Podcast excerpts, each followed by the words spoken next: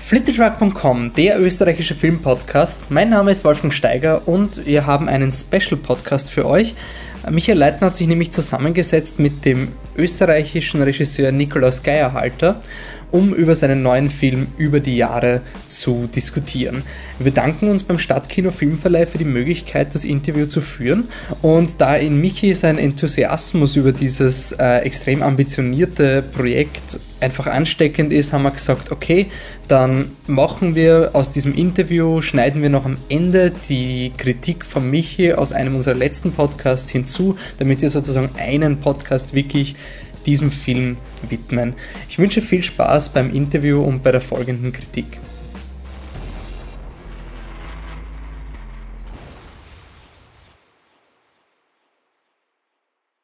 Wir sitzen hier im Büro des Schopenhauer Cafés und äh, bei mir ist der Nikolaus Geierhalter. Danke, dass du dir Zeit genommen hast für das Interview. Gerne. Ähm, wir besprechen den Film über die Jahre, der am 20. März in den österreichischen Kinos kommt und wir fragen gleich mal an. Ähm, Nikolaus, kannst du kurz den Film zusammenfassen, also worum es eigentlich geht über die Jahre? Naja, wenn man es auf den Punkt bringt, dann geht's, dann handelt der Film vom Leben. Ja? Wir haben im Waldviertel zehn Jahre lang eine Handvoll Protagonisten und Protagonistinnen begleitet, die zu Beginn des Films ihre Arbeit verloren haben, aber das ist ja eigentlich nur so der, der Ausgangspunkt vom Film. Ja, was nachher passiert ist, wie das Leben weitergeht, das haben wir selber auch nicht gewusst. Und von all dem, was jetzt alles für sich nicht sehr spektakulär ist, aber dann doch das Leben ausmacht, davon handelt der Film. Mhm. Ähm, das ist schon kurz erwähnt, dass es ja angefangen hat mit, dem, mit der Schließung einer Fabrik, der anderen Fabrik. Kannst du kurz erklären, äh, wie sich das Projekt dann entwickelt hat? Also wie seid ihr überhaupt auf das gestoßen? Und wann war dann klar, dass der Film also ungefähr so ausschauen wird, dass ihr die Protagonisten und Protagonistinnen mehrere Jahre begleiten wollt? Also es war schon von Anfang an wirklich das Vorhaben, einen Betrieb zu finden, der schließen wird und dann einige Jahre mit dem Protagonisten zu verbringen. Das war das Konzept. Ja. Aber wir haben zuerst da auch einige andere Firmen gesucht, wo, es irgendwie ein bisschen kritisch ausgeschaut hat eventuell und auch dort haben wir so Probedrehs gemacht und, und sind dann durch einen Hinweis, und zwar durch reinen Zufall, das war ein Hinweis, den uns der Richard Pilz gegeben hat, das ist ein Verleger dort aus der Gegend, der hat gesagt, kennt Sie nicht die Anna-Fabrik, die müsst ihr euch anschauen, das ist so toll, das, das wäre doch was für euch. Ja? Und so haben wir dann diese Fabrik gefunden, die bis dahin mir vollkommen, vollkommen unbekannt war. Und die Fabrik war eben dann auch schon in einem kritischen, in einem kritischen Zustand, insofern als nur noch ganz wenige Leute dort gearbeitet haben und klar war, dass es nicht mehr lange gehen würde. Und, und einerseits war eben die Fabrik an sich ja schon so ein Geschenk, ja, diese, diese Räume, diese Räumlichkeiten zu finden. Das, das war eigentlich wie ein, wie, ein, wie ein lebendes Museum, kann man sagen. Ja. Und ja, und so hat sich dann eigentlich auch die Personenauswahl quasi von selber ergeben, weil fast alle Leute, die dort gearbeitet haben, am Schluss jetzt im Film vorkommen. Also einige wollten dann doch nicht so lange mitmachen, ein paar haben wir auch so leider verloren, worum es mir jetzt auch sehr leid tut. Aber im Grunde genommen kann man sagen, das war so plus minus die letzte Belegschaft. Ähm, du hast es eh schon kurz äh, angesprochen, dass, du, dass der Film dann irgendwie dann einfach ums Leben geht, weil man weiß ja nicht, in welche Richtung sich die, die Leben entwickeln. Und wie schwierig ist es eigentlich, wenn man so wesentliche Entwicklungen eines ja, sehr großen Filmprojekts ja, mehr oder weniger dem, dem Zufall oder nicht dem Zufall, aber etwas überlässt, das man selbst nicht beeinflussen kann. Nein, es gibt nichts Schöneres. Also ich finde, der Dokumentarfilm im ursprünglichen Sinne hat ja sehr viel einfach auch mit, mit Wirklichkeit und Wahrheit zu tun. Und, und wenn man einen Film so anlegen kann, dass man nichts beweisen muss, dass man nicht zu einem bestimmten Thema nur was drehen kann, sondern dass man wirklich frei ist, ja, dann was soll dem Schöneres passieren, als dass man sozusagen mit der Kamera als Filmemacher auf das reagiert, was, was das Leben sozusagen was das Leben bringt. Ja? Das ist ein Zitat, ein Zitat aus dem Film und das bringt es aber auf den Punkt. Ja, ähm, da fällt mir gleich also ganz gute Überleitung eigentlich. Mir hat die Art der Gesprächsführung sehr gut gefallen. Mir nicht. Mir nicht. ähm, ich, also was, was war dein Problem damit? Kannst du vielleicht so? Also normalerweise drehe ich Filme und, und der Wolfgang schneidet sich auch so, dass dass wir versuchen, dass die Protagonisten so in, in eigenen Statements reden. Ja. Dann schneidet man dazwischen Schwarzkader und dann, dann gibt es Antworten, die ohne Fragen Bestand haben und die man so schneiden kann. Das ist eigentlich für mich die sauberste Art im Dokumentarfilm. Und die ganze Zeit über, so habe ich auch in allen anderen Filmen bisher gemacht, ja, und die ganze Zeit über, wie wir gedreht haben, bin ich hier auch davon ausgegangen, dass das, was von mir zu hören ist, zum großen Teil rausgeschnitten werden würde. Ja. Einfach weil es keine ausformulierten Fragen waren, sondern weil es immer nur so Versuche waren, aus den Protagonisten einfach, die Protagonisten dazu zu bringen, Antworten zu geben, die, die als Zitate stehen könnten. Mhm. Das hätte bei einigen Protagonisten oder sage ich mal Protagonistinnen nämlich hauptsächlich hätte das auch gut so funktioniert. Ja. Aber dann gab es bei anderen Kandidaten, wo, wo einfach die Antworten wirklich extrem kurz waren ja, und, und damit jetzt zwar nicht weniger ausgesagt haben, aber hätte man die hintereinander geschnitten, wäre das einfach eine sinnlose Aneinanderkettung von Schwarzkadern und ganz kurzen hm, Statements gewesen. Also das, das war, ist erst im Schnitt klar geworden, dass unsere übliche Montageweise hier einfach an Grenzen stößt. Ja. Mhm. Und dass man eben diese ganze dialogische Sequenz, die eigentlich ja kein wirklicher Dialog war, aber trotzdem natürlich dialogisch ist, dass wir die so in den Film hineinnehmen und weil, weil diese kurzen Antworten einfach nur wirklich die Bedeutung haben, wenn sie die Antwort auf die Frage sind, die man hört. Ja. Aber hätte ich das gewusst, dass das so enden würde, hätte ich natürlich meine Fragen anders formuliert und, und versucht zumindest korrekte Sätze oder, oder also ich hätte mich einfach mehr angestrengt. Ja. Ich meine, so sind das ja wirklich zum Teil, ich meine, ja, es ist, ich finde es jetzt eh auch in Ordnung, so wie es ist. Ich finde es auch in Ordnung, weil es einfach weil es so war und weil, weil es auch okay ist, dass nicht nur die Protagonisten von sich sehr viel hergeben, sondern dass ich von mir ein bisschen auch was hergebe, insofern, als wir einfach was, was veröffentlichen, was normalerweise hm, intern bleibt. Ja. Mhm.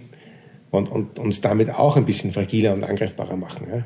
Also es ist, es ist schon gerecht so, aber ich hätte es mir anders gewünscht. Also ich fand es eigentlich äh, sehr ähm, gelungen, quasi wie der, der Grad zwischen, zwischen Einflussnahme und Geschehen lassen dann da ist. Also es gibt eben wirklich Protagonisten, die ja nicht sehr, wie du gesagt hast, nicht sehr eloquent, nicht sehr lange Antworten geben und wo du dann halt wirklich manchmal so ein bisschen nachhaken musst. Ich fand es eigentlich, dass du dich nie so wirklich in den Vordergrund drängst. Also, also ich kann dich als, als Zuschauer ein bisschen beruhigen, ich fand es sehr angenehm.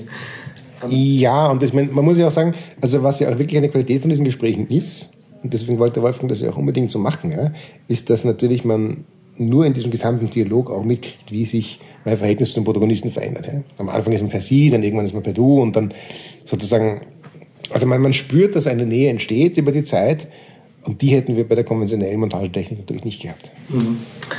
Ähm, es gibt auch so, ähm, wenn man sich den, den, Film anschaut, solche Erkenntnisse, die, man macht. Also es gibt so gewisse Bögen in der Geschichte, auch, auch tragische, aber die will ich jetzt gar nicht, noch gar nicht ansprechen, aber auch solche Antworten, die sich immer wieder wiederholen. So ein Klassiker ist auf die Frage, was ist denn seit dem letzten Mal passiert, gibt es irrsinnig oft die Antwort, naja, eh nicht viel, eh nix, eigentlich eh nix. Äh, ist das etwas, was einem beim Drehen sofort auffällt oder ist sowas, was dann eigentlich erst, wenn man dann das fertige Produkt sieht oder den geschnittenen Film sieht? Naja, ich habe da schon beim Drehen gemerkt, dass ich mir da oft einfach in den Dialogen ein bisschen die Zähne ausbeiße. Was ich beim Drehen nicht so eingeschätzt habe, ist, dass das am Schluss im Film dann oft sehr charmant sein kann. Ja? Also manchmal sind wir nach Hause gefahren, weil ich gedacht, das kann es jetzt nicht sein. Und, und doch waren das dann Szenen, die, die in den Film gekommen sind und die eigentlich ganz schön sind auch. Ja? Weil, weil dieses um Worte ringen und sich eigentlich nicht wirklich öffnen wollen, einfach so war und weil es auch ehrlich ist. Ja? Mhm das sind keine Selbstdarsteller, diese Menschen. Wenn man da jetzt ein bisschen ja, philosophisch sein will, wenn man jetzt sagt, es passiert eh nicht viel, dann ist das ja irgendwie auch die, die Wahrnehmung, die man selbst wahrscheinlich hat vom Leben. Das, also für, einen, für einen Zuschauer tut sich sehr wohl sehr viel, aber für die Person Ganz genau. nicht. Ja. Von daher, das meine ich, dass es halt solche Dinge gibt, die halt sehr wahr sind ähm, und ob das halt quasi dir gleich auf, aufgefallen ist, so quasi, wow, bekommt jetzt mein Film ähm, eigentlich sofort eine ziemliche Bedeutung, eine Aussage oder ist das sowas, was du dann erst naja, im Nachhinein beim Drehen spürt man schon, dass da eigentlich viel drinnen ist, nur habe ich immer Angst gehabt, dass es sich im Film nicht übersetzen wird. Ja? Mhm. Aber natürlich, indem man sozusagen die ganze Sequenz so lässt, wie ich gespürt habe, dann übersetzt sich es wieder. Ja. Äh, ich habe noch kurz eine, äh, einen Abstecher zur Politik im Film. Also ich habe mal bei der Diagonale, war das ein, ein äh, Publikumsgespräch, ich weiß auch nicht mehr, welcher Regisseur es war, da hat sich ein, ein, Zuschauer beschwert, dass der Film nicht politisch genug sei und hat gemeint, naja, aber das ist vielleicht die Politik, die uns fehlt in Österreich, dass man einfach mal nur beobachtet und dann das quasi als, als solches werten äh, gelten lässt. Ist das quasi eine, eine, eine Aussage, mit der du dich äh, anfreunden kannst oder war es einfach nie äh, die Idee, dass äh, der Film politisch ist? Ja, das hätte von uns gewesen sein können. Also insofern, als ich genau glaube, dass ein, ein sich mit etwas beschäftigen und ein genaues Hinschauen einfach ein sehr politischer Akt ist. Und die Grundlage für einen politischen Diskurs bildet. Es ist nicht dann ein Film politisch, wenn er politische Stellung bezieht, eindeutig, ja? sondern ein Film ist dann politisch, wenn er einen Diskurs schafft. Also würdest du den Film schon als politisch bezeichnen? Natürlich, aber dazu muss man bereit sein, zwischen den Zeilen zu lesen. Ja. Du hast das schon ganz kurz erwähnt, das äh, ist jetzt vielleicht ein bisschen ins Detail. Der, also für den Schnitt warst ja nicht du, sondern der Wolfgang Wiederhofer zuständig. Mhm. Kannst du vielleicht kurz sagen, wie die Zusammenarbeit mit ihm ausgesehen hat? Dazu muss man einfach ganz klar sagen, dass ich zwar jetzt hier sozusagen den, den, den Frontman mache, die Interviews mache, aber ein Film entsteht immer durch ein Team und im speziellen Fall immer auch am Schneidetisch. Ja.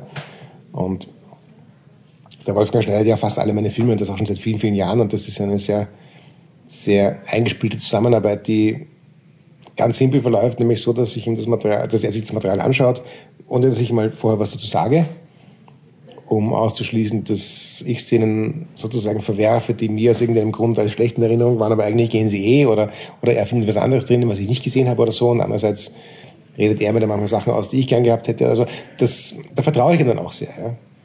Und, und dann ist es so, dass der Wolfgang sehr alleine arbeitet, beziehungsweise ich einfach auch die Arbeit am Schneidetisch nicht besonders gut aushalte, da habe ich einfach die Geduld nicht dafür. Ich bin wirklich, ich drehe gern, aber schneiden ist nicht meins. Ja. Und erst am Schluss, wenn es sich dann irgendwie so, so zusammenzubauen beginnt, dann, dann wird es wieder ein gemeinsames Arbeiten oder insofern halt, als ich, als ich natürlich schon auch, dass, dass wir dann wieder dialogisch sind oder wie bei dem Film war das jetzt so, dass dass wir gewusst haben, es ist das letzte Jahr. Dann hat der Wolfgang angefangen, das Material zu sichten und, und dann mal so, so, so grob skizziert, wo der Film hinlaufen könnte. Und dann haben wir schon auch gemeinsam überlegt, okay, wenn wir jetzt nochmal drehen, fahren die letzte Runde zu allen Protagonisten, was wäre gut, um das abzurunden, wie könnte das ausschauen? Also das, was aus dem Schneidraum zurückkommt, das entscheidet, so wie wir arbeiten, auch ganz viel über den Film mit. Ja? Mhm. Deswegen teilen wir uns auch immer die, die Credits Buch zum Beispiel, ja? weil man einfach echt nicht sagen kann, dass der Film nur durchs Drehen entsteht. Ja. Auch nicht nur durch Schneiden, aber es ist die Kombination aus den beiden. Und da glaube ich, haben wir wirklich beide sehr gut unsere Position gefunden. Mhm. Ähm, weil du jetzt gemeint hast, dass ihr quasi schon mit einer gewissen Idee dann zum, zum letzten Dreh gefahren seid. Wie was generell habt ihr, also hast du eigentlich, bevor du wieder gedreht hast, schon so viel Kontakt mit den Protagonisten, und Protagonistinnen gehabt, dass du gewusst hast, was ungefähr passiert ist in letzter Zeit? Ja, natürlich. Also das war ja immer so, da waren immer so Jahresabstände dazwischen, manchmal auch mehr. Ja. Und natürlich bin ich dann immer erst einmal ohne Kamera hingefahren und habe angeleitet am Abend Hallo gesagt und dann redet man mal, was gibt's Neues. Also vor allem gegen Ende hin haben wir uns ja auch schon besser gekannt, weil es ja wirklich schon eine lange Zeit war, die wir sozusagen auch gemeinsam verbracht haben. Ja? Und aus diesen Gesprächen haben wir dann überlegt, okay, was wäre interessant zu filmen, was, was, was sozusagen, was könnten wir für Bilder machen und so. Ja? Also das war schon alles, alles geplant in dem Sinne, dass wir nicht jetzt einfach mit laufender Kamera in der Tür gestanden sind. Ist klar, ja. Äh, da gibt es auch gegen Ende ich meine, das ist natürlich kein Film, den man jetzt klassisch spoilern kann, aber ich will es jetzt trotzdem nicht äh, konkret ansprechen, aber es passiert gegen Ende was relativ Tragisches, du wirst vielleicht wissen, was ich meine. Mhm. War das dann, da gibt es quasi so eine Art, naja, ist nicht ein Geständnis, aber so eine Art Offenbarung vor der Kamera. Äh, das heißt, das war dann quasi auch das zweite Mal, dass du das gehört hast, oder? Ja, also da haben wir auch vorher lange drüber geredet, ob das im Film sich widerspiegeln soll und wie und waren uns dann auch mit den Protagonisten und Protagonistinnen sehr einig, dass das natürlich Teil des Filmes sein sollte, einfach weil es Teil des Lebens war. Ja, und haben dann einfach wirklich auch gemeinsam einen Ort gesucht, wo, wo, wo man darüber reden könnte. Ja, es war klar, ja. dass es am Arbeitsplatz ungeeignet wäre und so und, und so hat sich das ergeben. Ich meine, das sind ganz sensible Dinge, die könnte ich mir gar nicht anders vorstellen zu machen. Ja, und, und wäre die Entscheidung gewesen, das wollen wir nicht im Film haben, wäre es für mich auch in Ordnung gewesen. Aber so wie es jetzt ist, finde ich es finde ich es einfach wichtig und richtig und einfach auch der Wirklichkeit mehr verpflichtet. Weil wenn man schon sagt, man macht jetzt wirklich einen Film über zehn Jahre, dann ja, ist es natürlich schön, wenn man da wirklich nichts auslassen muss. Mhm. Gibt es irgendwelche Dinge, die ihr quasi auslassen musstet? Also wo nein, nein. nein, also es gab nie den Punkt, wo ihr gesagt habt, das wäre interessant und die Leute haben gesagt, nein. Nein, gab es nicht. Okay. Ähm, gab es dennoch in den, in den Jahren also das hast du eigentlich eh schon im, Laufe des, des, Interviews mehr oder weniger beantwortet, Momente, wo du an dem Projekt gezweifelt hast, wo du so dachtest, oh ey, das wird nichts? Na, ganz im Gegenteil. Ich meine, wir haben ja am Anfang wirklich sehr intensiv in dieser Fabrik noch gedreht, um das einfach einmal auf der sicheren Seite zu haben, sozusagen. Ja. Und das hat der Wolfgang damals auch noch geschnitten, hat einmal gewusst, okay, das lässt sich erzählen, das passt. Ja. Und dann ist dieses Projekt ja wirklich absolut nebenbei gelaufen. Wir haben ja viele, viele andere Filme inzwischen gemacht und immer wieder zwischendurch wenn halt gerade mal ein Team da war oder wenn es halt irgendwie gepasst hat oder sowas, dann sind wir halt ins Waldviertel gefahren, ein, zwei Tage drehen. Das war keine konzentrierte Arbeit, das war ganz im Gegenteil. Das war halt, also es war eigentlich ein Projekt, das ziemlich in Vergessenheit geraten ist und, und wirklich nebenher gelaufen ist. Aber im positiven Sinne. Und das, das Gute daran war ja, dass deswegen auch kein, kein Druck da war und kein Stress da war. Ich meine, ich habe nicht gezweifelt, dass das, dass es am Schluss irgendwie kein Film werden könnte oder sowas. Aber ich habe überhaupt keine Erwartungen gehabt und keine Ansprüche gehabt. Ich habe mir nur gedacht, dass es wird schon werden. Ja? Mhm. Und das hat sich auch immer wieder, die Drehs waren, waren so über die Jahre verteilt schon wieder Situationen, wo ich mir gedacht habe, das ist jetzt wirklich fein gewesen oder so. Ja? Aber wir haben jetzt zu keinem speziellen, die längste Zeit zu keinem speziellen Termin hinarbeiten müssen oder so. Ja? Also mhm. es war Also ganz im Gegenteil, ich kann mich eigentlich an keinen Dreh erinnern, der irgendwie entspannter gewesen wäre als der. Mhm. Ähm, ja, dann komme ich schon langsam gegen Ende. Haben eigentlich die Protagonistinnen und Protagonisten den Film schon gesehen? Oder? Die meisten, ja. Also ich habe immer allen gesagt, dass bevor irgendjemand diesen Film sehen würde, dass wir da eine interne Vorführung in James oben machen. Mhm. Und das haben wir dann auch gemacht. Das sind bis auf zwei, die leider nicht kommen konnten oder nicht gekommen sind, sind noch alle da gewesen und sowas. Und das war eigentlich ein, das war einfach schön. Ja. Die sind mit ihren Freunden und Familien gekommen und es war einfach ein, ein großes Bahö mit Rauchpausen dazwischen und einfach mit einer wirklich guten Stimmung. Ja. Und ist sozusagen abgenommen und für gut befunden und die meisten sind ja dann auch nach Berlin zur Premiere gekommen. Also das, das hat sich sozusagen sehr schön verbunden auch. Ja. Also ich glaube wirklich, dass, dass alle zufrieden sind mit ihrer Darstellung und wir haben uns ja auch bemüht, sozusagen ihrem Leben gerecht zu werden und, und, und alles sozusagen so darzustellen, dass es auch in Ordnung ist. Ja. Man hat natürlich eine Verantwortung auch. Wenn man zehn Jahre Vertrauen bekommt, dann ja, da muss man mit dem natürlich ordentlich umgehen. Mhm. Ja, ist auf jeden Fall auch ein, ein sehr sensibler Blick auf die Protagonisten. Äh, vielleicht noch eine kurze Frage, nicht, nicht äh, zu 100% ernst gemeint. Es gibt diese eine Szene im, im, Film, wo ich ähm, ernsthaft lachen musste bei der Auszählung der Wahl. Als ja, wir auch. Die, ähm, du im Kopf, wie die Wahl ausgegangen ist? Wie viel ich, Prozent? Na, die Prozente weiß ich nicht, aber ich gehe stark davon aus, dass die ÖVP gewonnen hat. Gut, dann noch, äh, was sind so deine aktuellen nächsten Projekte? Ja, ich habe ein paar Projekte, aber ich sage dir ehrlich, jetzt muss ich mich mal kurz erholen. Jetzt war alles relativ anstrengend und der Film ist ja noch immer nicht ganz fertig und wir haben jetzt vier Tage vor der Diagonale und so. Mhm. Also er ist in Berlin in einer fast fertigen Fassung gelaufen, wo einige Sachen am Ton oder Bildern nicht gepasst haben, weil einfach keine Zeit war. Mhm. Und wir sind immer noch am Arbeiten. Er ist immer noch nicht fertig. Das ist der Segen und der Fluch gleichzeitig davon, dass es keine Filmkopien mehr gibt, ja, weil die hat man wirklich einfach zeitgemäß fertig machen müssen und dann ist es ausbelichtet worden, was ewig lang gedauert hat und das war so teuer, dann war er einfach fertig. Ja. Ja. Und heute rechnest du ein DCP und das kann man im Grunde genommen selber machen und dann ist es kein großer Aufwand, da halt noch einmal was auszubessern und dann wird es halt nie zugedeckelt. Ja. Das heißt, die, äh, unsere Zuhörer, die den Film dann am 20., 21. März aber noch immer sehen, sehen einen anderen als ich. Nein, das nicht, aber die sehen einen anderen, als in Berlin gelaufen ist. Und den, den ganzen Zeitstress hatten wir auch nur deswegen, weil wir einfach in der Postproduktion draufgekommen sind, dass wir das Tonmaterial, das wir vor zehn Jahren aufgenommen haben, nicht mehr aufkriegen. Ja? Das waren digitale Daten, die einfach nicht mehr abspielbar waren. Okay. Weil es die Hardware nicht mehr gab, weil das nicht mehr weiterentwickelt wurde. Ich weiß noch, das war ein Harddisk-Rekorder, den haben wir damals 2000 schon gekauft. Ja, das war halt so ein, ein, ein Urgestein, der erste Vierspur-Harddisk-Rekorder und, und damit haben wir schon gearbeitet, so bis zu 2005, 2006. Ja. Und, aber mit der jetzigen Infrastruktur waren diese Files nicht mehr zu öffnen, obwohl es eigentlich hätte gehen müssen, aber es ging nicht. Ja. Zuletzt haben wir die geöffnet auf einem Rechner mit Windows 2000. Da hatten wir halt, hatte auch keiner mehr. Ja. Und auch die, auch die Software, die man braucht, das war nicht die Zeit, wo damals jede Software im Internet zu runterladen war. Also das, das war, hat uns einfach um Wochen zurückgeworfen, diese Töne irgendwie zum Teil aufzukriegen und zu konvertieren und dann war sie asynchron. Also es war ein riesiges Drama.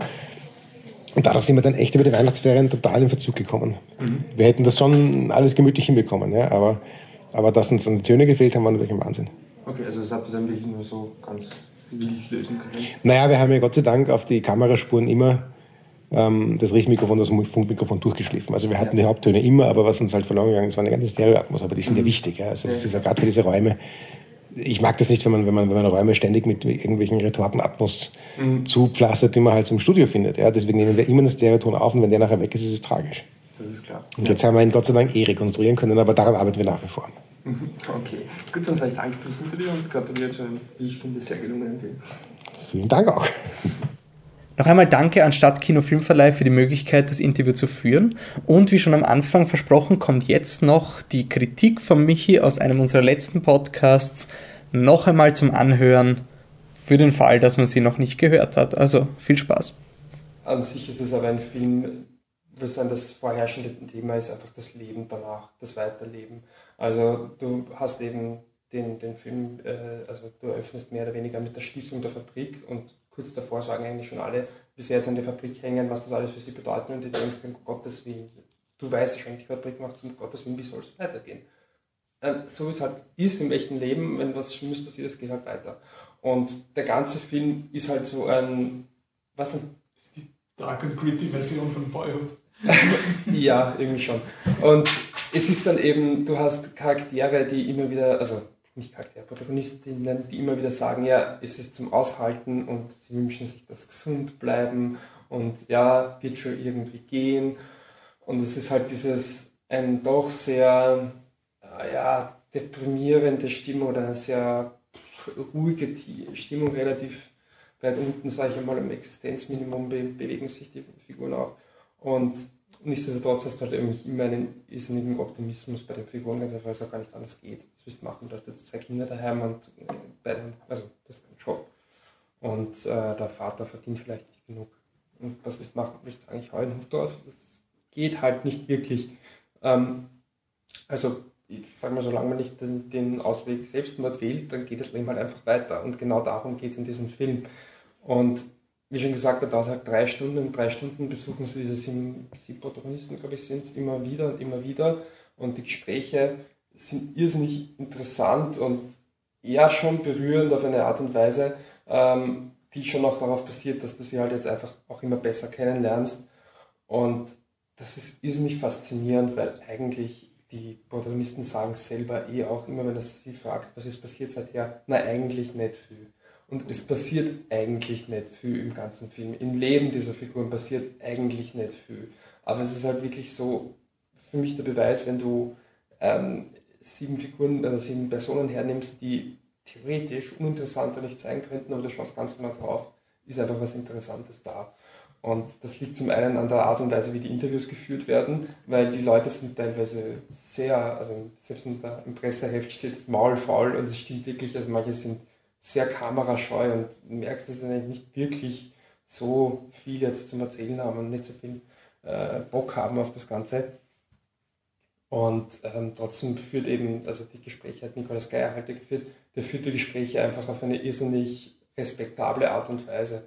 Und da musste ich auch ein bisschen so an, an Ulrich Seidel denken, weil es gibt wirklich, und das ist eben, ja, ist klar, Phrasen, mehr Phrase geht nicht mehr, aber Geschichten, die halt, es gibt halt Geschichten, die das Leben spielt, wie man so schön sagt. Und da gibt es wirklich Dinge, Bögen und, und äh, Dinge, die sich wiederholen und äh, Charaktere sagen das eine, später sagen sie das andere. Charaktere sind irrsinnig optimistisch über ihren neuen Job oder ihr momentanes äh, Arbeitsleben und nächstes Segment unkommentiert macht die Person einfach ganz was anderes. Und das sind aber Dinge, die schließen sich dann zusammen, aber der Film macht jetzt nicht irgendwelche Schnitte, um die Person dann irgendwie so bloßzustellen für einen, für einen Lacher oder für einen Schmunzler oder um einfach so, äh, dass du halt äh, irgendwo auch checkst, so, ja, hey, schau, der hat einmal gesagt, dass alles toll ist, aber war gar nicht alles toll. Sondern der Film überlässt es einfach einem selbst, genau hinzuschauen, die Details zu erkennen, daran einfach was zu finden und er musste nicht alles ins Gesicht drücken und irgendwie dann ungute Fragen stellen. Gleichzeitig muss man auch sagen, er stellt halt trotzdem die Fragen einfach, die, weil das, ja, wir haben es jetzt nicht drin gehabt in dem Podcast, aber ich kürzlich einen anderen österreichischen Dokumentarfilm gesehen, nicht der China Reverse, ein anderer, ähm, wo einfach, der sich einfach zu gut war, die, die, die einfachen Fragen zu stellen. Einfach so die Figuren einfach reden hat lassen und dann nicht nachfragen. Und das macht der Film nicht. Der Film fragt nach, weil er möchte wirklich die Charaktere kennenlernen und äh, ja, was, ähm, Aber es ist nicht so, dass du irgendeine autoritäre Hand merkst. Nein, eben überhaupt nicht. Du merkst keine autoritäre Hand, aber, also obwohl sich der, der Nikolaus Geier halt, man hört auch seine Stimme, das versteckt er nicht, aber er will sich nicht einmal ein bisschen in den Film drängen, sondern es ist wirklich nur ein, ähm, keine Ahnung, ein Charakter sagt, äh, ich habe, naja, was soll ich denn jetzt noch erzählen? Und dann sagt er, naja, du könntest ja mal sagen, äh, wie es denn heute im Vergleich zum letzten Mal, als ich da war? Ja, super Frage. Geht und weiter geht's. Und also wirklich das, sinnvolle Fragen, ohne sich halt jetzt irgendwie selbst aufzuspielen, der ist nie im Bild und auch nicht gefühlt im Bild, sondern ist einfach nur sinnvoll da. Und ähm, der Film hat aber auch klar, also dass die, die Leben, wie sich die Leben entwickeln. Das ist nicht besonders aufregend. Dennoch gibt es ein paar solche Bögen und einfach so interessante, tragische, ironische Wendungen, wo du denkst, es ist halt schon krass, dass halt das wirklich genauso passiert, ähm, wofür der Film dann halt nichts kann. Also du kannst das jetzt nicht als das Kompliment für den Film nehmen, aber trotzdem muss man sagen, dass der Film auch so einiges sehr, sehr, sehr gut macht. Zum einen eben, wie gesagt, Theaterinterviews, aber er macht auch während der Gespräche also ein Thema, eines der vielen Themen, die man, denke ich, schon finden kann, ist, äh, dass die, die Figuren eben relativ wenig Leben haben. Also sie sagen zwar immer, ja, jetzt wenn ich arbeitslos bin, ist ja nicht so schlimm, weil daheim gibt es eh viel zu tun. Und dann kommen die Leute, also kommt der Gehalt hin, sagt, ja, was, was hat sich so da oder was tut sich? Na, eigentlich nicht viel. Und ähm, dieses Thema wird auch noch ein bisschen unterstützt dadurch, dass sie während der Gespräche, die sind so geschnitten, also äh, einzelne Gespräche jetzt, also innerhalb des Gesprächs ist es nicht mit harten Schnitten äh, geschnitten, sondern es gibt immer so kurze Schwarzblenden, also kurz schwarz, dann kommt es da rein, schwarz und dann geht es wieder rein. Das ist nur ganz kurz. Am Anfang haben wir gedacht, hm, was, was soll das? Aber wenn du eben Bild auf Bild schneidest, dann wird es halt irgendwie fetzig und, und schneller kommen. Und der Film gibt halt quasi den, den Gesprächspausen schon ein Bild, aber du musst jetzt nicht fünf Minuten hinschauen, wie jemand nichts sagt, weil ihm nichts einfällt. Äh, und dann gibt es auch noch eines, was, also ein, ein großer Pluspunkt ist auch die Kamera, das ist vielleicht nicht wahnsinnig aufregend, aber ich schätze auch, dass da viel in den Schnitt hineinkommt. Der Film versteht es halt irrsinnig gut, diese Bilder ähm, in, so in den Kontext zu setzen, dass du halt merkst, okay, es geht um die Gespräche und alles klar, aber wow, cool, jetzt verstehe ich die Figur mehr. Es gibt zum Beispiel einen Mann, der, ich weiß nicht, es wird nicht genau also angesprochen und wäre auch irgendwie respektlos, das zu fragen, aber ich glaube, er hat eine leichte Form des Autismus und als der arbeitslos wird, eben nach der Schließung der anderen Fabrik, die erste Szene, die man mit ihm wieder sieht, äh, ist er zu Hause mit seiner Katze und er schneidet halt die Wurst und, und, und ähm, äh, gibt dir das zum Füttern. Und dann siehst du halt eine, eine totale, er steht da, füttert die Katze, schaut die Katze an, im Hintergrund läuft der Radio und es kommen irgendwelche alle Weltsthemen. Und du merkst halt so richtig, wie weit weg eigentlich alles andere ist. Also dass er halt wirklich offensichtlich auch schon so eine gewisse depressive Stimmung hat, dass er eben eigentlich von außen gar nichts mehr macht. Das sind solche Bilder, die der Film nicht gut macht. Und muss auch noch was sagen, ich habe gesagt, das ist irgendwie so das Thema, das Weiterleben äh, dieses Aushalten. Danach Message in dem Form, in der Form gibt es keine. Es ist ein Film, der sich halt hinstellt und schaut, was passiert in den zehn Jahren. Was willst du da für eine Message machen, also als generelles Ding, außer eben dieses, hey, ich schaue es auch hin, nachdem es nicht mehr cool ist. Also nicht, dass ich sich jetzt mache einen Bericht über die Schließungen an, in der anderen Fabrik und dann lassen wir die, die Leute dort reden, wie scheiße das wird für sie, sondern wir schauen auch weiterhin hin. Okay, das ist irgendwie so die, die Botschaft, aber Ansonsten, das reicht nicht, jetzt um einen dreistündigen Film zu rechtfertigen. Die Botschaft ist viel, viel mehr, sind zwei die Botschaften der Figuren, einfach die, was, was die für sich empfinden. Und auch sonst, man kann mit dem Film halt irrsinnig viel machen. Man kann darüber philosophieren, über das Schicksal, über ja, Gott und die Welt im wahrsten Sinne des Wortes. Man kann aber auch sehr wohl politische Dinge reinbringen. Ich finde, du könntest auch das zum Anlass nehmen, um eine Sozialstudie über, über Langzeitarbeitslosigkeit oder gar nicht nur Arbeitslosigkeit, aber auch einfach die ganze Stimmung in dem Dorf. Die ganze Zeit ist es ein Thema, dass sie alle kein Geld haben, logisch, woher, dass sie alle am Existenzminimum sind, dass es ihnen relativ schlecht geht. Und dann gibt es ein Feuerwehrfest. Und man hat wirklich bis jetzt wieder nicht etabliert, dass es irgendwen in, in dieser Gegend finanziell gut geht. Und dann gibt es ein großes Feuerwehrfest und natürlich ist dort ausgelassene Stimmung und alle tanzen am Tisch und am nächsten Tag sitzen sie in der Feuerwehr und sehen das doch respektabel viele Geld. Also irgendwo muss es dann, also wirklich witzig, wie dieses quasi diese Existenzminimum sich dann alle treffen bei diesem äh, Feuerwehrfest und dort eigentlich alles Angesparte dann in sowas vermeintlich Banales reinhauen. Und aber das ist halt etwas, was ich persönlich mitgenommen habe. Und ich glaube, so kann wirklich jeder von dem Film etwas mitnehmen, was halt für ihn interessant ist dran. Und der Film gibt halt irrsinnig, ist nicht viel. Ist ein dreistündiger Dokumentarfilm, bei dem ich am Ende nicht sagen, dass ich traurig war, dass er aus ist, weil es war irgendwie offensichtlich, weil er wurde wirklich bis September 2014 gedreht, also bis ähm, fast, äh, also bis Herbst vergangenen Jahres, also er ist auch wirklich bis zur Gegenwart sozusagen da und dann ist auch irgendwie klar, dass er ja durch dann auch irgendwann einmal enden muss. Aber ich habe mir nach drei Stunden gedacht, okay, es wäre jetzt auch kein Problem, wenn es noch weitergeht.